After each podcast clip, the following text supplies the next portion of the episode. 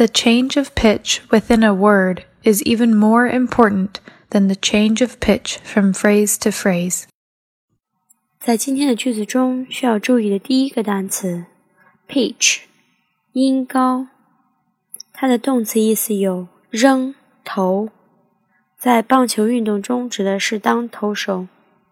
第二个单词 important，重要的。第三个单词 phrase。短语。在这个句子中，它用到了比较级 more important than。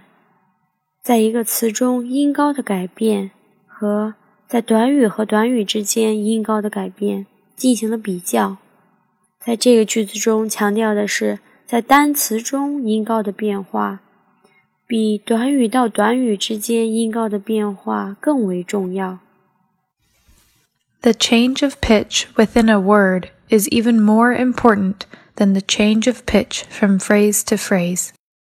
We are at 智野英语。Thank you.